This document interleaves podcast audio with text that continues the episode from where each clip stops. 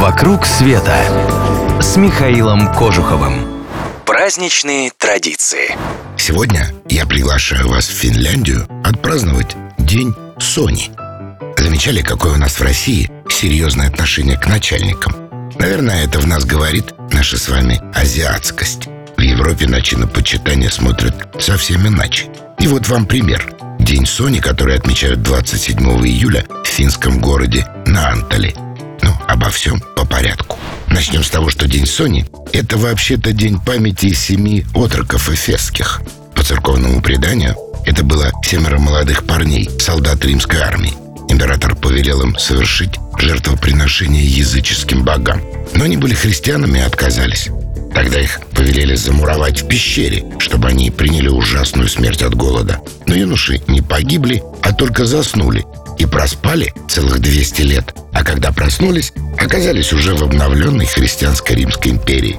Столетия спустя в странах Скандинавии выражение «семь спящих» приобрело совсем другой смысл. От этого выражения пошло шведское слово, обозначающего беспробудного Соню – Финляндия же долго принадлежала Швеции и подцепила немало шведских обычаев. Где-то в середине 18 века финские весельчаки придумали традицию.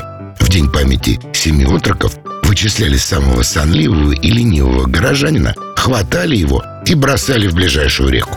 Впрочем, эта традиция тогда надолго не продержалась. Они вспомнили только в 50-х годах уже 20 века в финском курортном городе Наантали – но из хулиганского наказания его превратили, представьте себе, в почетную привилегию. Теперь в воду сбрасывают того горожанина, который за прошедший год принес городу наибольшую пользу. И каждого мэра на Антале за его срок сбрасывают в бухту хотя бы один раз. Представляете себе картинку? Радостные москвичи швыряют в Москву-реку мэра Собянина, благодарность за улучшенные тротуары в центре города. Представили? А у меня не получилось. В Финляндии Соню года выбирают заранее, но имени его никто не знает до самого последнего момента. Народного избранника накрывают одеялом для сохранения тайны, выводят на пристань и сбрасывают в воды Финского залива. И только когда герой дня выбирается на берег, публика видит лицо счастливчика. После этого героя закутывают в махровый халат и под аплодисменты публики вручают ему чашку горячего кофе. День Сони в Финляндии в этом году мы с вами уже прозевали.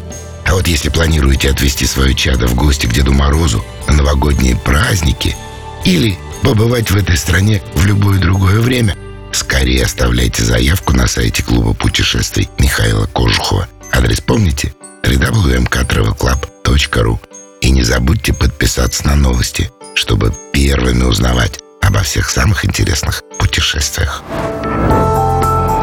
«Вокруг света» с Михаилом Кожуховым.